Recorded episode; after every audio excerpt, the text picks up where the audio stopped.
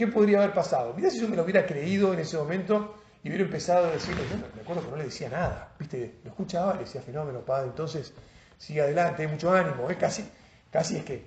Pero imagínate si yo me hubiera puesto a, levantar el dedito y decirle, no, no, lo que pasa es que usted se está equivocando aquí o allá, pero este ¿a, qué moto se subió? ¿Entendés?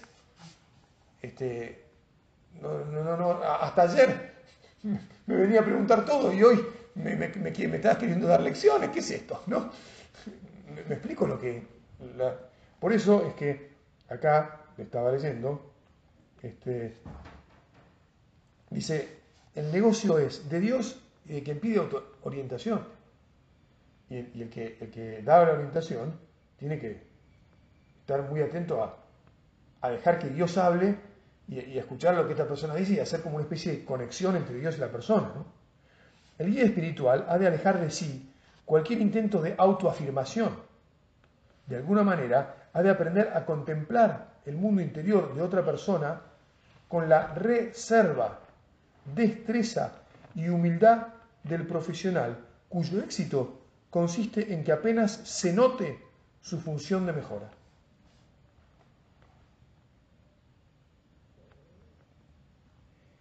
si en alguna oportunidad ustedes, este, bueno, ven que cuando dan consejo o cuando lo van a buscar personalmente o en el otro, hay un afán de protagonismo, o, aunque no sea afán de protagonismo, porque tampoco es que el otro, pero hay una actitud que se separa un poco de el mirar, observar y, ver, sugerir un poquito, mira, tal vez entonces algo no está yendo bien en, ese, en esa relación.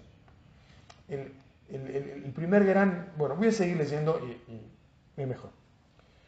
Como ilustración, si fuera útil, cabría comparar la labor de la dirección o acompañamiento espiritual con la de un experto invitado a dar consejo discreto sobre el valor de un cofre de familia formado a lo largo del tiempo, con joyas de diferente valor y condición.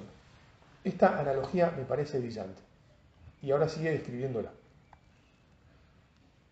El dueño del cofre, que es la conciencia, el cofre es la conciencia, acude al experto porque quiere, porque quiere. O sea, yo voy a buscar consejo porque quiero. Nadie le ha obligado a hacerlo, y mucho menos este, que no tiene poder alguno para obligar a nadie a contratar sus servicios. O sea, el, que, el que ofrece la guía espiritual no tiene ningún poder para obligar a contratar los servicios. O sea, no puede decirte vení, o sea, yo no puedo agarrar a uno de ustedes ahora, imagínense que en este retiro yo lo agarro a uno de ustedes y le digo, che, vení, vení acá a, esta habitación y nada. Desembuchá. Desembuchá. Decime todo lo que te pasa. Y otro, cualquiera de ustedes me viene a decir, ¿qué le pasa, padre? está todo bien, está predicando el retiro, pero me está obligando a que yo le abra mi, No, no se puede obligar. Bueno, no solo no se puede obligar, no puede haber ni asomo de la más mínima, del más mínimo forzamiento, ni del más mínimo tenés que, ¿no? Bien. Y solicita el asesoramiento porque no cuenta con los conocimientos ni el discernimiento que se requieren al mezclarse cuestiones personales, históricas, de mercado y también técnicas. Es decir, estamos, eh, volviendo a la analogía del Mercedes-Benz, estamos encontrándonos con algo que hay muchas cosas que hay que tener en cuenta. La actitud que espera del experto, o sea, de, de a quien a quien le va a pedir consejo, es de apoyo, orientación, consejo y ayuda. Nunca de dominio ni de prepotencia. Estas palabras, bueno, dominio es una palabra que describe bien el asunto, la prepotencia sería ya una palabra un poco exagerada, me parece. Pero bajándole un poco los decibeles a la prepotencia, el este, eh, metido, metido, digamos. La prepotencia es decir alguien que se mete donde no le corresponde. Ahora lo va, cuando lo describe, sigue describiéndolo, van a ver cómo lo pinta lo más bien. Entonces estamos con alguien que tiene un tesoro y que abre el tesoro. ¿no? Así cuando el propietario expone el cofre, el experto aguarda a que lo abra. Pero lo primero es que uno se siente, eh, escuchar, eh, pone a escuchar en esta relación, dice, bueno, no, es que tenés el cofre, pongamos que el cofre es esta caja que está aquí y que tiene una llavecita, y, entonces vos me traes y digo, quiero que me, que que me asesores sobre lo que hay adentro de este cofre, ¿no? Cambia, lo pongo, y entonces yo, si soy que me trae la caja, no puedo, no me balanzo y, y, entonces agarro, doy vuelta la llave y abro y empiezo a sacar las cosas. ¿no? no puedo hacer eso. No puedo meter la mano en la conciencia de alguien y, tirar para afuera de, de, lo, que... bueno, porque es obvio que no puedo. ¿no? Sin embargo, aún, eh, padre, ¿por qué este, nos está diciendo estas cosas con esta pasión? Ustedes me pueden preguntar, ¿no? Y bueno, porque, eh, a ver, yo pienso que el cristianismo necesita de que cada uno de ustedes sea capaz de generar la confianza en sus amigos tal que ellos le abran su, su corazón y ustedes los pueden ayudar a acercarse a Dios. Pero tienen que saber hacerlo bien. ¿Por qué? Porque si lo hacen mal, bueno, si lo hacen mal no lo van a poder hacer. Este, y se acabó. Ahí se acabó toda la posibilidad de que eh, la fe se siga difundiendo en este uno a uno de cariño y de, y de, y de acompañamiento. Ahí se acabó. Entonces, les estoy hablando para que sepan, en primer lugar, que sí, cuando están en el lugar de que tienen que abrir, no se dejen, no se dejen prepotear. No dejen que nada, que si se van a abrir y, alguien se mete más donde no corresponde, sepan que sigue ¿cómo me defiendo, no? tengo que ver cómo le hago ver a esta persona que, no, no, es así la relación que yo pretendo. Que esto me quita confianza en vez de dármela. ¿No? Y después, cuando le vienen a preguntar cosas a ustedes, que tengan mucho cuidado. ¿No?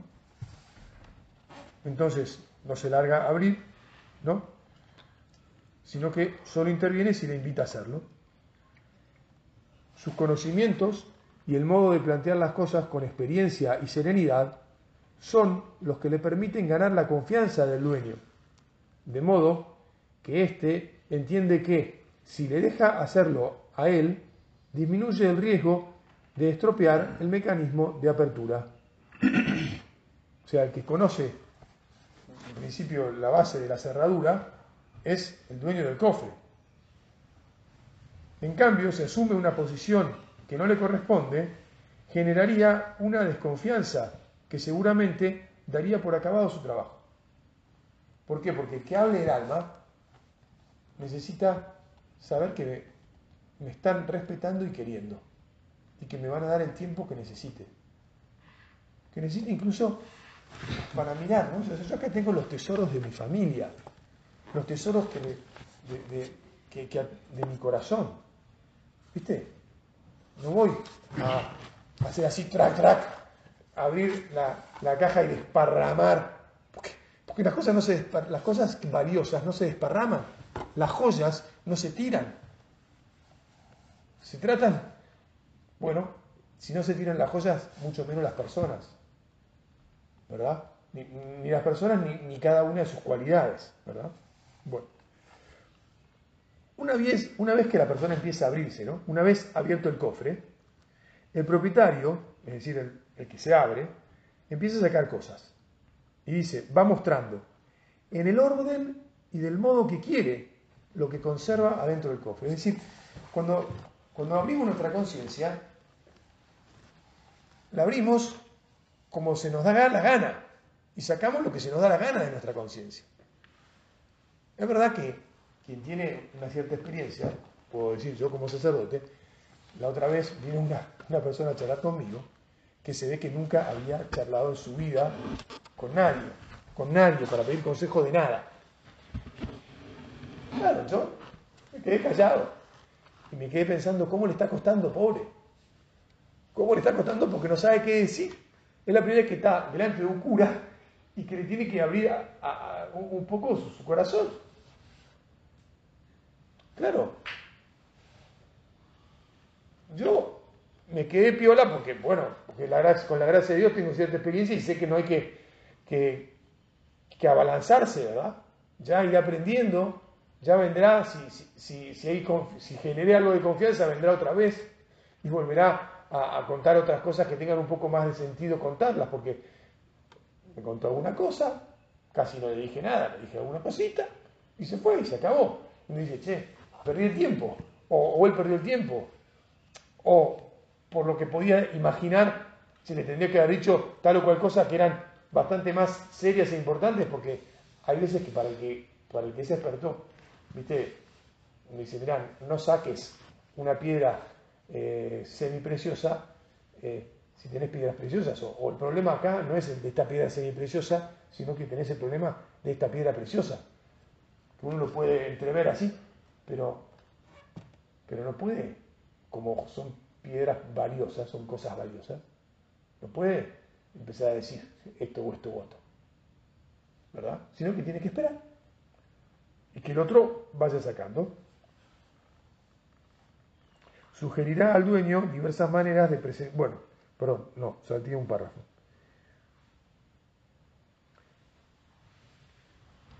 Una vez abierto el cofre, el copropietario va mostrando en el orden y el modo que quiere lo que conserva en su interior. No sería lógico que el experto empezara a revolver los distintos objetos, según su curiosidad o capricho, y menos que se apropiase de alguno. Un error es empezar a creerse que uno tiene control sobre algún aspecto de la vida de las personas. Nada que ver. No, vos tenés que hacer en esto lo que yo te digo. Frase que es fatal, pero que alguna vez alguien podría decir o se le puede ocurrir como idea o como funcionamiento situación patética, absurda en, la guía espiritual. Tienes que hacer lo que yo te digo. ¿Qué te pasa? ¿No? Sería la respuesta.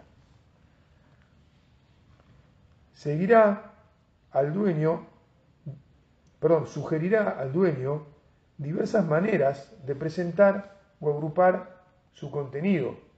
Es decir, el contenido que haya sacado, porque puede sacar algunas cosas hoy y decir, bueno, mira, de esto que ha sacado aquí, fíjate, esto deberías acomodarlo, ponerlo en, este recipiente, en este subrecipiente, ¿eh? y cuidarlo así, y cubrirlo con este paño para que entonces no se raye una piedra con la otra, y esto en cambio necesita de una caja individual, y esto no sé cuánto, bueno, no sé, ¿se entiende? Estoy...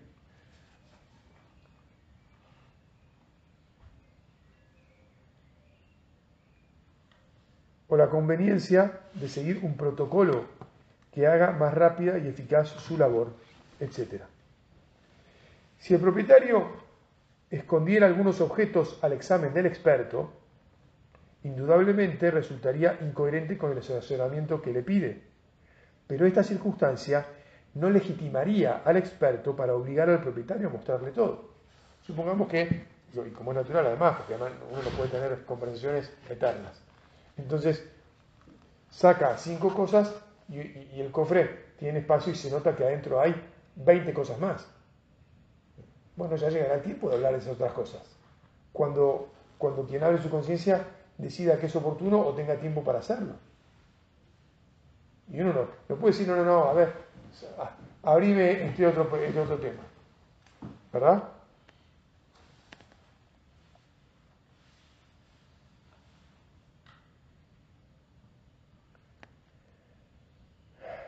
Si detectara falta de transparencia en las respuestas a sus preguntas, intentará justificarlas mejor, dejando claro que no le interesa entrar donde no le corresponde, ya que su misión no es fiscalizar, sino ayudar.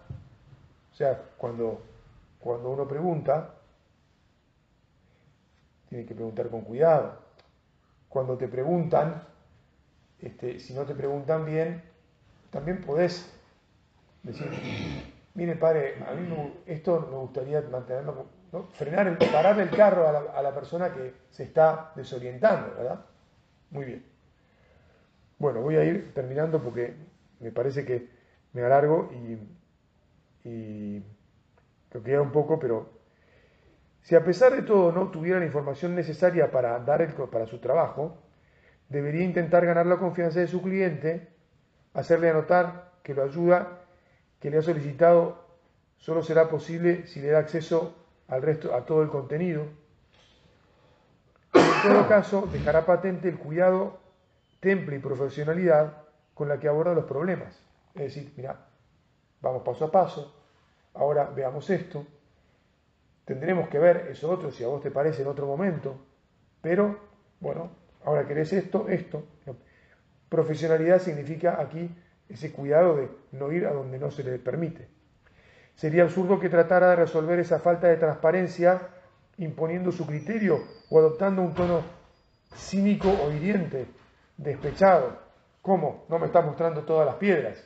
No, sería ridículo. Mira, me mostrás la piedra que querés. Ya. Porque no sé, su trabajo lo ha contratado, perdón, sí, su trabajo lo ha contratado la otra persona y el protagonismo en las decisiones sobre el cofre solo corresponde al dueño, que es el que abre el corazón o no. Si finalmente no se le facilita lo que necesita para realizar su trabajo, podría suceder que lo abandone o prefiera seguir esperando, que es lo que hay que hacer. Bueno, este, vamos a dejar aquí, hay algunas otras indicaciones que en esta analogía se siguen dando, pero no me quiero alargar ya más.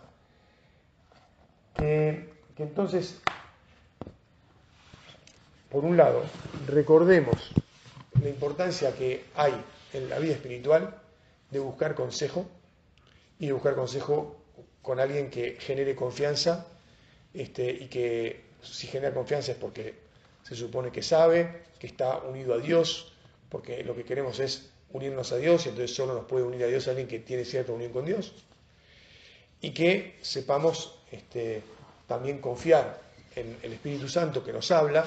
A veces nos van a decir cosas que no nos gusten demasiado, este, que si nos las dicen adecuadamente las aceptaremos, aunque no nos gusten tanto, pero naturalmente las aceptaremos y, y así, efectivamente, para eso es que fuimos a buscar el consejo, para que nos ayuden, nos, nos indiquen por dónde está el camino, aunque ese camino por ahí a veces nos, resulte difícil.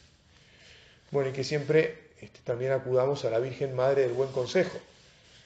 Porque este, pues, ya sabemos muy bien eh, que Nuestra Señora siempre nos guiará a su Hijo, que es a quien queremos ir, y entonces que pidamos también a ella que como consejera nos guíe a quien, a quien nos puede dar buen consejo y que, y que inspire a quien nos lo da para que efectivamente así suceda y entonces nos encontremos este, por el buen camino.